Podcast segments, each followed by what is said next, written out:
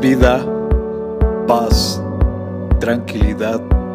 Les habla Hugo Fortes y esto es Palabra con Poder. Bienvenidos, este es el contenido de hoy.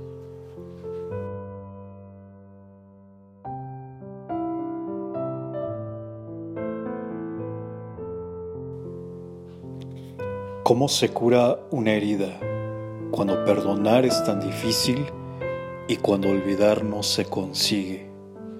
¿Cómo enfrentarse a la vida con el corazón hecho pedazos cuando la desilusión te da un golpe bajo? Amarás a tu prójimo como a ti mismo. Mateo capítulo 22 versos 37, 38 y 39. Comparte, será chévere.